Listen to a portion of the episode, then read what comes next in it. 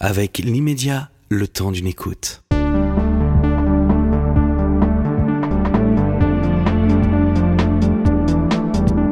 Cette émission vous est proposée par l'immédiat. Pourquoi? Une émission présentée par Frédéric Tadei. Mélissa d'Acosta, 2022, euh, ça a été une très grande année. Hein, euh, euh, tout le bleu du ciel euh, s'était vendu à un million d'exemplaires. En décembre, il s'est retrouvé parmi les 25 livres préférés des Français, à la huitième place, juste derrière le Comte de Monte Cristo. La même année, vous avez publié Douleur fantôme et la doublure. Vous êtes devenue la femme qui vend le plus de livres en France, après Guillaume Musso et Joël Dicker. Est-ce que vous êtes heureuse? Est-ce que vous êtes fière de vous? Ah oui? Oui, oui, comment ne pas l'être ah bon, je sais pas, on pourrait dire euh, le succès commercial m'intéresse pas, ce que je veux c'est la reconnaissance de la critique, euh, ou je veux le prix Nobel, je m'en fous de vendre des livres. Non, j'ai la reconnaissance du lecteur qui est la personne qu'on cherche à toucher euh, quand on écrit, donc ça me va. Mais est-ce que vous comprenez votre succès? Euh, ben, je le comprends quand je quand je vais à la rencontre de mes lecteurs euh, dans les salons ou sur les séances de dédicace parce qu'il se passe quelque chose d'assez fort. Euh, il est pas rare du tout que je me retrouve face à des lecteurs qui se mettent à pleurer ou à me prendre dans leurs bras. Euh, parce que euh, à travers mes romans, je suis venue leur parler d'un deuil, d'un très gros drame, d'une maladie qu'ils étaient en train de combattre. Donc, euh, donc je pense que je vais toucher quelque chose d'intime à travers les thématiques que je peux traiter et que euh, du coup il y a un lien très très fort qui se crée avec le lecteur. Est-ce que vous êtes consciente que vous faites de la littérature, ce qu'on appelait autrefois la littérature populaire? Aujourd'hui, on l'a mélangé. Hein, quand on dit que Guillaume Musso est l'écrivain qui vend le plus, on le met pas à part. On mhm. met Guillaume Musso qui fait de la littérature populaire, on le met euh, au même titre que tous les autres écrivains, et c'est votre cas aussi. Mhm. Mais vous est-ce que vous avez conscience de faire de la littérature populaire? En réalité, je me suis jamais trop posé la question de ce que je faisais. Euh, j'avais envie d'écrire euh, sur euh, sur certains sujets et donc j'ai écrit sur certains sujets. J'ai déposé mon manuscrit en ligne. Quelqu'un a décidé de méditer et puis je me suis laissé emporter par un tourbillon. Mais oui, si ça touche un grand nombre, j'imagine que c'est de la, de la littérature populaire, oui. Oui, c'est plus que voilà, j'ai pas cherché à faire quelque chose en particulier. En fait. C'est pas seulement parce que ça touche beaucoup de lecteurs. Il y a aussi de la littérature tout court qui touche beaucoup de lecteurs, et il y a de la littérature populaire qui marche pas. mais euh, mais on voit bien que Albin Michel, par exemple, dans le choix des couvertures de vos romans, vous classe dans la littérature populaire des photos euh, un peu floues, toujours des femmes d'ailleurs, mhm. euh, des photos en couleur un peu floues, le ciel, beaucoup de ciel, la nature. on voit bien que Albin Michel ne réserve pas ces couvertures-là à Amélie Nothomb, qui elle aussi mhm. vend beaucoup de livres d'ailleurs mais qu'on classe pas dans la littérature populaire. Est-ce que, est-ce que, est-ce que vous en avez parlé avec votre éditeur de ce positionnement-là? Oui, euh, oui, oui. Ben, moi, je suis, je suis pas fan des couvertures des couvertures avec euh, un ciel bleu et, des silhouettes de femmes à tout prix. C'est ce que vous avez, vous avez remarqué. C'est ce que j'ai. On est en train de changer sur la couverture, sur la dernière couverture. On a complètement évolué. Enfin, on a complètement évolué. On y va en douceur parce qu'on peut pas non plus euh, changer d'identité visuelle. Il y a encore une silhouette de femme. Oui, alors là, euh, il y a encore des étoiles dans, dans, mon livre, donc. Il y a encore des étoiles dans le ciel. Oui, mais alors là, là, je sais pourquoi. Les étoiles font référence aux légendes maoris. Là, ça fait sens. Voilà, on n'a pas mis un ciel bleu pour mettre un ciel bleu et, euh, mais, toucher un lectorat. Néanmoins, euh, on, voit bien que Albin Michel respecte les codes. Mhm. Euh, mhm. Mais Françoise Bourdin, par exemple, qui a vendu 15 millions de livres, sans jamais être invitée à la télévision, les critiques ne parlaient jamais de leurs livres. Vous l'avez lu, Françoise Bourdin? J'en ai lu, hein, oui. Ouais, c'était bien, ça vous a plu? Oui, oui, oui, ça m'a plu, oui, oui. Et elle aussi, plutôt elle, au contraire de vous, personne ne s'intéressait à elle. Alors que vous, depuis cette année, depuis 2022, tout le monde s'intéresse à vous. On voit bien que là, ça a changé. De même que euh, Guillaume Busso euh, ou Marc Lévy euh, ont droit de temps en temps à des critiques littéraires. Oui, mais j'imagine que alors quand on gagne un certain nombre de, lecteurs, on attire l'attention des journalistes, j'imagine? Maintenant, oui, pas François Bourdin. Elle, elle s'en plaignait d'ailleurs. Elle disait J'aimerais bien qu'on me dise ce qu'on pense de mes livres. Et or, jamais, personne, rien. Un autre signe, euh, d'ailleurs, euh, distinctif que vous avez, vous n'avez pas de fiche Wikipédia? Non, remarqué, c'est bizarre ça. Bah, parce que je l'ai pas créé. Ah non, non, croyez-moi, la plupart des gens qui ont des fiches Wikipédia, ils créé. l'ont pas créé Oui. non plus. Euh, en fait, je je fais pas attention à tout ça. Mais c'est drôle, parce vous que- dire. euh, Mais ça veut dire que les gens sont passés à côté de ce phénomène que vous êtes devenu en très peu de temps, non seulement Bah oui de quelqu'un qui vend énormément de livres, euh, qui en plus euh, les Français votent pour un de vos Mhm. livres dans les 25 livres qu'ils ont préférés de tous les temps, devant l'étranger de Camus que tout le monde a aimé pourtant, et pourtant toujours pas de fiche Wikipédia. Bah, tant mieux. Ça vous manque pas? Non, non, franchement, Alors, non, non, L'avantage c'est que les gens savent pas quand vous êtes né. Mais pas si, votre âge. si, si, c'est écrit partout. Ah bon c'est écrit partout. vous 32 en faites ans, pas. Ouais, ouais, ouais, non, non, il y a ma date de naissance et il y a d'autres infos, mais euh, oui, oui, mais écoutez, moi, ça, c'est pas plus mal, ça me va hein, de pouvoir euh, on- continuer ma vie incognito. Et quand on fait une recherche sur vous, euh, Internet, il vous propose tout de suite Guillaume Musso, Marc Mhm. Lévy et Virginie Grimaldi. Ouais. tout de suite, c'est pas... Oui, oui, ben, on nous range dans la même Vous catégorie, vous les j'imagine. connaissez? Euh, J'en connais quelques-uns. Euh, j'ai jamais croisé encore Guillaume Musso, par exemple, mais Virginie, oui, oui, je la croise régulièrement en salon. Guillaume Musso, il vend trop de livres, il n'a plus besoin de sortir, je Ah crois. bah peut-être. Vous avez commencé par vous auto-éditer sur Amazon, vous le disiez, hein, comme E.L. James, qui a écrit euh, 50 nuances degrés, mais vous, ça n'a pas marché. Et je crois que le deuxième non plus, ça n'a pas marché. À quel moment, quel était le déclic? Qu'est-ce qui a fait qu'à un moment, un petit éditeur hein, euh, vous a appelé euh, pour éditer Tout le bleu du ciel, qui est devenu un énorme best-seller? Alors, bah, Amazon, je me suis auto-édité plus ou moins. En fait, j'ai déposé mon manuscrit et puis j'ai rien fait de plus, euh, à part dire à, à- à ma famille et à mes amis, vous pouvez le télécharger. Euh, je sais que les auteurs qui ont réussi à s'éditer sur Amazon ont eu toute une stratégie de le publier euh, tel jour à telle heure, Ah oui, euh, de baisser le prix en le mettant à 99 centimes pour qu'il y ait des lecteurs et que du coup ils grimpent dans le classement. Moi, j'étais absolument pas dans ce genre de démarche. Je l'ai déposé en ligne et puis j'ai dit à mes amis, bah voilà, il est là si vous voulez aller y jeter un coup d'œil. Donc Amazon, je pense que en plus on n'y va pas pour aller découvrir des auteurs auto-édités, ça se saurait, on y va pour acheter un objet bien précis. Donc j'ai abandonné et puis euh, et puis c'est tout. C'était voilà, je maîtrisais pas les codes peut-être. Et quelques années plus tard, j'écris tout le bleu du ciel et j'entends parler d'une autre plateforme, monbestseller.com. Et, euh, et on n'est pas dans la même logique en fait. C'est pas un site marchand pour aller acheter ses cartouches d'encre ou, euh, ou une jante de voiture. euh, voilà. Là, on y va pour euh, pour découvrir des auteurs, des plumes. Et, et on est dans une logique d'échange, de retour de, de lecture. Et là, euh, là, en 5-6 semaines, euh, le livre est remonté dans les classements, euh, a obtenu énormément de très bons retours et a intéressé un éditeur. Un- encore un petit éditeur à ce moment-là. Carnet hein. Nord, oui. Voilà, et euh, qui se retrouve avec un million de ventes. Euh, plus ou moins, il a fait faillite quelques mois après, donc euh, c'est le livre de poche qui a récupéré le, Ah, voilà. le roman du coup. Et c'est vrai que quand on dit Françoise Bourdin a vendu 15 millions de livres, en fait, c'est beaucoup de poches. Hein. De même pour Guillaume oui, Musso, oui. quand on dit que c'est l'auteur, l'écrivain qui vend le plus en France, on compte les poches, bien Mhm. entendu. Hein. Mais ce qui, est, ce qui est tout à fait normal. Vous avez, quand on regarde vos livres, il se trouve que vous avez fait votre première télé avec moi, donc j'ai lu euh, Tout le Oui. bleu du ciel À l'époque. euh, l'époque. euh, euh, déjà, je, je trouve que le, le dernier, euh, Les femmes du bout du monde, est beaucoup mieux écrit. Euh, il est vraiment écrit celui-là. Ce qui était euh, Tout le bleu du ciel, c'était encore assez simple. On sentait que vous vouliez toucher euh, le public. Là, euh, est-ce que vous avez fait un effort? Est-ce que vous êtes amélioré? Est-ce que vous avez progressé? Eh Ben, alors, euh, j'ai écrit de la même façon que j'écrivais tout le bleu du ciel. Pour moi, moi, je m'en fiche. Je, je, je suis pas dans une optique. euh, J'écris pour la critique, j'écris pour mes lecteurs. Non, j'écris parce que j'ai envie de l'écrire et que j'ai besoin de l'écrire. Mais là, vous Euh, l'écrivez de mais euh, bien il s'est passé fouillée. 7 ans, quoi. Enfin, Ah oui, euh, vous enfin, avez- il s'est passé, attendez, c'est passé facilement 5-6 ans, donc, euh, Donc vous avez on.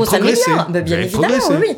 Et puis, chaque roman, euh, chacun de mes précédents romans, quand je les reprends, évidemment que j'ai envie de les, j'aimerais les réécrire autrement. Je pense qu'on progresse euh, de roman en roman, en fait. Assez naturellement, sans même chercher à le faire. Oui, mais très souvent, les, les écrivains ne le reconnaissent pas d'ailleurs. Quand vous leur demandez s'ils progressent, s'ils s'améliorent, ils, non, ils, ils pensent tous qu'ils ont un talent inné. Ah non, non, non. Moi, donc, je me rends déjà, bien compte. Oui, Ils oui. déjà très bons à 10 ans. C'était Ah bah comment ce que vous écriviez à 10 ans, C'était digne d'un enfant de 10 ans, quoi. voilà. il y, a, il y a des thèmes qui vous sont chers, euh, qui peuvent expliquer d'ailleurs en partie euh, votre succès. Refaire sa vie, c'est très important pour vous. Euh, la maladie, le deuil. Euh, les, la femme des classes populaires qui a du mal à s'intégrer dans la famille de son mari ou de son, son conjoint, Mhm. qui appartient à un milieu plus aisé. Mhm. Euh, ça, c'est des choses qu'on retrouve, Oui, semble-t-il. oui, oui, oui, oui, dans, Pour- les, dans ça chacun vous des six romans. autant? Alors, si je le savais, euh, Parce je que pense c'est qu'on a, on a C'est tous aussi ce qui sujets- travaille vos, ec- vos lecteurs, en général. J'imagine, j'imagine que c'est euh, c'est en ça qu'ils se reconnaissent. Euh, moi, j'ai mis quatre livres avant de me rendre compte qu'il y avait des points communs entre euh, chacun de mes romans. Donc, je pense qu'à un moment donné, c'est des problématiques inconscientes qui nous travaillent et, et qui ressurgissent quand on se met à écrire. Euh, refaire sa vie, les nouveaux départs, oui, c'est quelque chose qui me qui m'intéresse beaucoup parce que la vie, c'est que ça, en fait. euh, Vous avez déjà refait votre vie, vous? Ah, j'ai- sans cesse eu des nouveaux départs. J'ai changé de travail euh, peut-être cinq fois en quatre ans. Euh, j'ai changé de ville euh, tout autant de fois. Je suis partie un an à l'autre bout du monde. Voilà, j'hésite pas dès que je me retrouve à un moment de ma vie où je me sens plus tellement en phase, plus tellement alignée.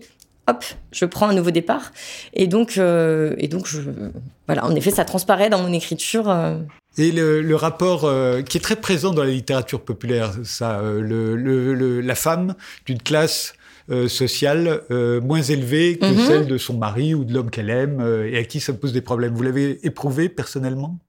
Alors, je l'ai pas forcément éprouvé personnellement. Je l'ai.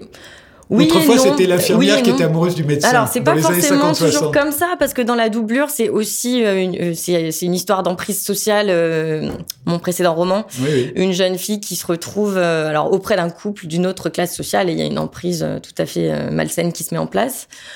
Euh, oui, c'est vrai que ça revient beaucoup. Oui. Euh, bah, si j'y étais confrontée, euh, moi, je me souviens de hum, sortir de toute une scolarité en, dans le public, de me retrouver en classe prépa dans un lycée euh, très, pour les classes aisées lyonnaises, euh, catholiques, et, euh, et ça a été euh, ça a été terrible en fait, ça a été affreux même. Je l'ai très très mal vécu, euh, bah parce que euh, quand on vient de chez moi l'été, euh, on travaille à l'usine. Et mes petits camarades de classe prépa, bah, ils faisaient un stage la- dans la banque internationale de papa ou euh, où ils partaient aux États-Unis. Et, et c'est assez terrible. C'était la, première fois pour moi que je rencontrais des gens qui étaient différents de moi.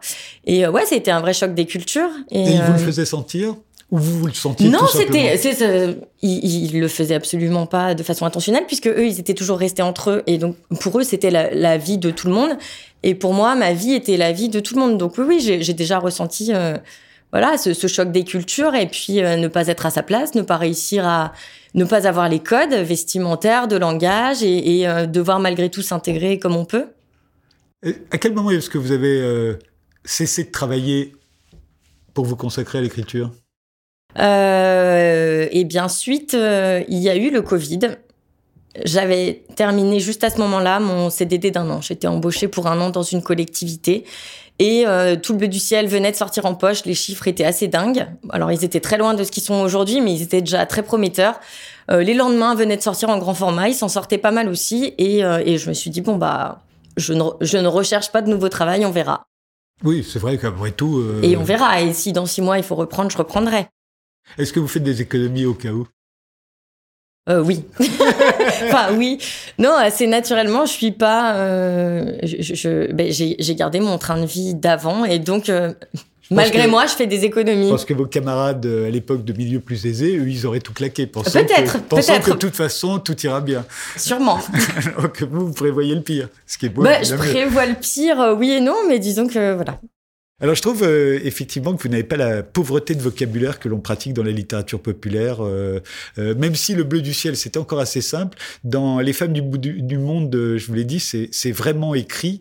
Euh, et, vos héroïnes sont plus compliquées, plus fouillées. Mhm. Plus torturé. que- plus. Il y en a même une qui est, qui est franchement sombre. Euh, Mhm. Flore, euh, qui est la première avec qui l'on fait connaissance, c'est une espèce de nymphomane qui trompe son mari avec n'importe quel inconnu rencontré dans un bar.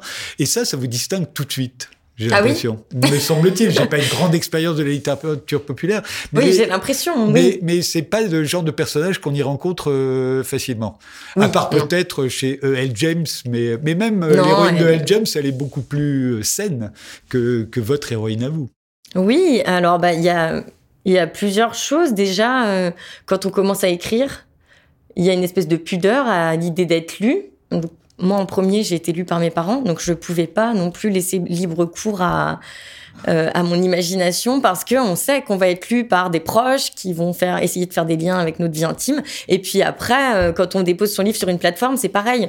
On essaye d'être un petit peu politiquement correct, d'avoir des personnages assez lisses qui parlent à tout le monde parce qu'il y a une timidité, il y a une pudeur. Et puis au fil des romans, on se détache de ça et, euh, et j'ai mis un grand coup de pied là-dedans avec la doublure qui était qui était complètement torturé, tortueux, sulfureux. Et je poursuis sur ce chemin parce qu'en fait, les personnages moi que je préfère et qui m'intéressent le plus sont les plus torturés. Mais vous savez bien aussi que c'est d'une certaine manière, c'est prendre à rebrousse-poil ses lecteurs. Les lecteurs ont envie d'être confortés euh, dans euh, dans euh, leurs croyances, leur vie, leur morale. Là, forcément, vous leur demandez de s'attacher à quelqu'un qui ne trouverait pas du tout attachant dans la vie normale. Oui. C'est bah, toujours un pari. C'est un pari, c'est un risque que j'ai pris. Euh, je l'ai surtout pris, euh, je vous dis, pour la doublure qui amorçait vraiment ce changement. Et euh, mais encore une fois, comme j'écris pour moi dans un premier temps et ce que j'ai envie d'écrire, je me suis dit bah tant pis, au pire je perdrai la moitié de mon lectorat et puis et puis sur le prochain ils reviendront ou ils reviendront pas. Mais j'ai envie et j'ai besoin d'écrire ce genre de littérature maintenant. Et en fait, euh, de façon très surprenante, les gens, ils ont, ils, ont quand même décidé de suivre et d'adhérer. Alors bon, j'ai toujours des, des, personnes qui trouvent euh, bah, Flore parfaitement agaçante ou, euh, ou pas très attachante parce que, en effet, c'est pas un personnage très lisse, toute dévouée, toute dévouée à son mari, à la maternité. Mais la plupart des gens me suivent. De même, euh, ça se passe euh, au bout du monde, hein, les femmes du bout du monde, euh, en Nouvelle-Zélande, et puis vraiment dans le coin de la Nouvelle-Zélande le moins hospitalier. Mhm. c'est assez documenté, j'imagine que vous êtes allé sur place, on le sent. sur les Maoris aussi, on sent que vous, vous savez de, de quoi vous parlez.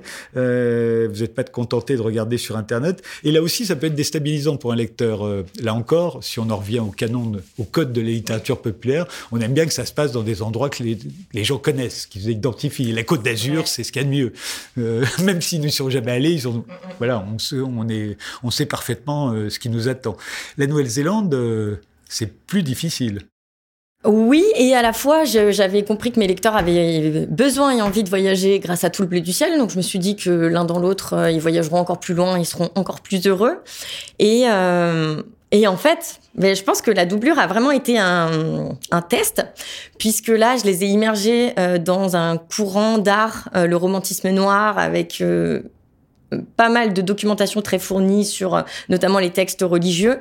Et en fait, j'ai vu qu'ils y allaient et qu'ils me remerciaient d'avoir appris des choses. Comme le Da Vinci Code s'était basé là-dessus et c'était un énorme succès euh, de la littérature populaire. Oui, oui, oui. Et, en fait, euh, bah, c'est ce qui ressort maintenant. Euh, on était à la radio hier et, on, nous a dit qu'ils avaient, ils avaient eu un petit échantillon de lecteurs qui leur avait dit justement ce qu'on aime avec euh, les romans de Melissa d'Acosta, c'est bon, y a l'histoire et puis on apprend des choses à côté. Donc toute la partie mythologie, la mythologie maori, l'histoire naturelle de la Nouvelle-Zélande, les quelques infos sur l'écologie, sur sur Sea Shepherd, voilà, c'est des choses qui intéressent les lecteurs. Pourquoi vous aviez choisi d'aller en Nouvelle-Zélande? C'est pas forcément une, destination parmi les plus courues euh, de la jeunesse française alors oui et non. Euh, en fait, il y a, tout un système de visas qui sont euh, qui sont offerts aux jeunes de moins de 30 ans qui souhaitent partir en Nouvelle-Zélande. Donc il y a quand même. Eux, ils ont envie. Non, non, eux, ils ont envie, c'est sûr. Mais il y en a pas. Enfin, c'est très très loin. C'est très très loin. Mais c'est c'était ce qu'on recherchait. Moi, à l'époque où je suis partie, je suis partie un an faire un an en van, donc de façon nomade sans rien du tout ou presque. Et ce qu'on recherchait, c'était de se couper de notre société, de se couper de tous les moyens matériels, de revenir à la base, au plus près de la nature et, euh, et dans des paysages époustouflants. Et donc la Nouvelle-Zélande euh, offrait une mise à distance incroyable. On était vraiment à l'autre bout de la planète. Euh, au plus près de la nature. Euh, c'est isolé, il y a très très peu d'habitants. Euh. J'ai l'impression d'ailleurs que vos personnages, aussi bien dans Tout le bleu du ciel que dans euh, Les femmes du bout du monde, font vivre à leurs lecteurs par procuration cette rupture à la mhm. fois je, je, pars pour une nouvelle vie et en même temps je vais très très loin. Je je coupe toute, euh, enfin je coupe pas forcément, mais en tout cas je repars à zéro dans un tout autre décor, ce qui fait toujours rêver tout le monde. Peu de gens le font, mais, euh, mais ça fait toujours rêver tout le monde. Oui, alors ça c'est quelque chose que je remarque beaucoup euh, sur les sur les salons. Dès que je peux échanger avec mes lecteurs, ils sont en, en demande de rupture, de changement de vie, de changement géographique, et très souvent ils n'arrivent pas à franchir le cap. Et, euh, et ce qu'ils aiment dans mes romans, c'est que voilà par procuration. Euh, par procuration, ils le font un petit peu. Et puis, chez certains, ça impulse vraiment le changement. J'ai des, j'ai des retours très forts de, lecteurs qui me disent, bah, grâce à peu importe tout le bleu du ciel ou un autre de mes romans, ça y est, euh, j'ai tout laissé tomber, j'ai ouvert mon, mon, petit salon de thé, euh, j'ai déménagé, j'ai retrouvé euh, mon amour de jeunesse. Voilà, ça impulse aussi un changement. Méfiez-vous parce que les écrivains parfois provoquent chez leurs lecteurs des réactions qui dont ils sont a priori, dont ils ne se sentent pas responsables non, et mais qu'on leur met sur le dos. bon, personne ne m'a fait de reproche pour l'instant. Allez savoir, ça peut, ça peut venir. est-ce que votre, euh, est-ce que votre éditeur est, est très euh, conseilleur euh, Est-ce que, est-ce qu'il vous fait des recommandations? Est-ce qu'il vous dit tu devrais pas aller dans cette direction, tu devrais aller dans telle autre? Est-ce que vous avez un vrai éditeur? Ou où ils vous font confiance et vous avez carte blanche? Alors j'ai un vrai, j'ai une vraie éditrice qui est qui est très présente, mais moi je lui ai dit tout de suite que moi il faut me laisser ma liberté. Et, euh, et j'ai horreur qu'on vienne mettre le nez dans ce que je suis en train de faire parce que jusqu'au bout, je sais pas tellement où je vais.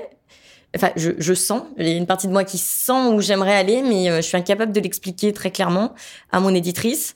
Et euh, on a mis en place un espèce de pacte. Je sais qu'elle a des auteurs avec qui elle travaille euh, chapitre par chapitre, page par page. Et moi, je lui ai dit non, non, j'ai besoin que tu me fasses confiance. Tu me laisses dans ma bulle 6-7 mois et, et je te rends mon manuscrit à la fin. Donc tout au long, on discute, mais voilà, elle a le thème très global de mon roman, un ou deux personnages et c'est tout. Et ensuite, elle sait pas où je l'emmène. Et en fait, elle s'est rendue compte que ça lui plaisait beaucoup cette façon de travailler parce que euh, quand elle reçoit mon manuscrit, elle sait pas où elle va, mais elle sait qu'elle va aller quelque part où elle sera complètement euh, déstabilisée. Et, quand elle reçoit le manuscrit, euh, qui est épais, hein, c'est des gros livres, elle vous fait des, des recommandations, elle vous conseille par exemple de changer ceci ou cela, ou elle elle accepte tout comme ça Non, non, non. Elle a des, elle me fait des retours et des recommandations. Et puis globalement, euh, on est assez sur la même longueur d'onde. Elle, elle me fait ses premiers retours. Et puis ensuite, comme j'ai deux textes d'avance en général, j'ai gardé cette avance de deux textes. Il se passe facilement un an, un an et demi avant que je me replonge dans mon texte. Vous voulez dire que vous avez deux livres d'avance? Oui, c'est ça. Et du coup, ça me permet, quand on se remet à travailler un texte, je suis très critique vis-à-vis de mon texte parce que je l'ai laissé reposer un an et demi. Et là, je vois tout de suite à quel point c'est pas assez bien écrit ou c'est pas assez creusé ou au contraire, il y a des longueurs. Et finalement, les remarques qu'elle m'avait fait au moment de recevoir le manuscrit, je la rejoins. Il me faut quelques mois, euh, moi, pour avoir cette vision, la même qu'elle, et on se rejoint assez facilement. Maintenant que vous avez une vie d'écrivain euh, à part entière, puisque vous ne travaillez plus, hormis sur votre littérature, euh, est-ce que vous trouvez que c'est une vie souhaitable, la vie d'écrivain? Parce qu'au fond, on est enfermé, vous n'avez plus de contact, euh, enfin, vous avez, j'imagine, des contacts avec les autres, mais enfin, vous n'y êtes plus obligé, comme, comme autrefois. souvent, les écrivains trouvent qu'ils ont une vie monacale assez, au fond, assez pénible alors bah ça dépend euh, ça dépend s'ils sont coupés de, de, toute vie familiale. Alors moi je suis euh, je, suis ancrée dans un quotidien euh, très terre à terre. J'ai un enfant de deux ans et demi donc donc non j'ai absolument pas une vie monacale. Je vais à la crèche chez la nourrice tous les matins. je l'emmène au parc, je l'emmène au jeu et, et je trouve qu'au contraire on a une vie une vie sociale assez fournie parce qu'il y a les déjeuners avec l'éditeur, il y a les déjeuners avec le marketing, euh, moi, je suis sans cesse en rendez-vous sur Paris, en fait. Euh, J'essaye de me garder deux trois jours vraiment euh, chaque semaine chez moi pour l'écriture, mais j'y arrive rarement. Et puis quand on est en phase de promo euh, et de salon, on rencontre 200-300 personnes par week-end et je pense que j'ai jamais vu autant de monde que depuis que je suis écrivain. Donc la partie écriture, en effet, on est isolé, mais la partie promotion et quand on part sur les routes à la rencontre des lecteurs, on est dans une effervescence constante. Ouais. Les, si je reviens aux femmes du bout du monde, elles, se, elles sont toutes les trois définies par rapport aux hommes. Euh, L'une euh, a divorcé de son mari, euh, qui lui reprochait ses infidélités. L'autre a perdu son mari. Et la troisième, au fond, doit se passer d'un mari. Oui, c'est ça. Les lecteurs se, sauront de, de, quoi je parle. Inutile de dévoiler davantage. Mhm. Mais au fond, elles sont toutes les trois déterminées par, par, par cette présence-absence, mhm. si vous voulez. Euh, Euh, vous, euh, quand vous êtes marié, vous n'étiez pas encore l'écrivain Mélissa d'Acosta. je ne me suis pas mariée d'ailleurs. Pas mariée. Est-ce que ça a changé le rapport que vous avez avec votre conjoint ou compagnon depuis que vous êtes une écrivain à succès? Euh, oui, oui, oui, oui, parce que hum, c'est un petit peu lui qui m'a, euh, qui a provoqué le déclic pour que euh, j'aille sur cette plateforme monbestseller.com. J'avais eu ces deux échecs sur Amazon. J'écrivais tout le bleu du ciel qu'il adorait. lui, il y croyait vraiment. Et je pense que s'il n'y avait pas cru autant, j'aurais peut-être pas été au bout de la démarche. Et sur mes premiers romans que j'écrivais, j'avais besoin qu'il les lise au fur et à mesure. Et là, pour la première fois, euh, je, je, viens d'achever l'écriture d'un manuscrit. Et en fait, j'ai pas eu besoin de lui, entre guillemets. Justement, il va peut-être vous en euh, vouloir. non, non, non. Bah, mais, mais moi, je, je vois ça comme, euh, voilà, comme un signe de réalisation. J'ai plus besoin de, du regard de quelqu'un, d'un regard approbateur pour avancer et pour aller au bout d'un roman. Et je pense que le succès, mine de rien, oui, oui, ça donne une plus grande confiance en soi. Et et on dépend beaucoup, on se définit beaucoup moins. Euh, mais le, par les autres. votre statut a forcément changé. Euh, je ne sais pas ce que vous faisiez dans la vie. Euh, si je crois que vous avez travaillé pour une mairie. oui, j'étais dans la, communication. La communication, voilà, ce métier comme tout le monde mhm. a, ce genre de métier. Et puis tout à coup, on devient écrivain. Le statut est complètement différent. J'imagine vis-à-vis de votre conjoint, mais aussi de vos amis, de votre famille, de tout le monde. oui, c'est vrai. Oui, oui, le regard change. Alors, pour les, proches qui nous entourent de façon très proche, euh, ils changent oui et non puisqu'on reste la personne qu'ils connaissent. Mais oui, oui, euh, on voit bien que voilà, on gagne en, respect ou en considération pour d'autres personnes. Oui, oui. Et, euh, et, ça, vous, ça vous amuse ou, ou ça vous inquiète? C'est comment dire? Bah il y a certaines personnes avec euh, ça me dérange presque d'être considérée comme euh, l'écrivain puisque j'aimerais rester euh, juste la bonne copine qu'il connaissait parce que ça change un petit peu le regard. Oui, il peut y avoir un peu d'envie, un peu de peut-être de rivalité. Donc oui, c'est gênant et d'ailleurs en général, j'évite de dire qui je suis et ce que je fais dans la vie. je vais dire j'ai une, une, anecdote assez marrante. J'ai la directrice de la crèche de mon fils l'autre jour qui m'est qui est arrivée et qui, s'est mise à me regarder d'une façon qu'elle me regardait pas d'habitude. Et en fait, le classement du Figaro était sorti et elle venait juste de découvrir qui j'étais. Et, euh, et c'est vrai que ça change les choses et euh, jusqu'à maintenant, j'ai préservé, euh, j'ai préservé mon entourage de tout ça en précisant absolument pas qui j'étais ni ce que je faisais si jamais vous devenez euh, l'écrivain qui vend le plus l'année prochaine. Euh, ça va être un peu plus compliqué. Ça va être un peu plus compliqué. Mais Guillaume Musso, il est resté prof assez longtemps, je crois. Hein. Oui, donc euh, donc c'est possible. Ben, bonne chance. Merci.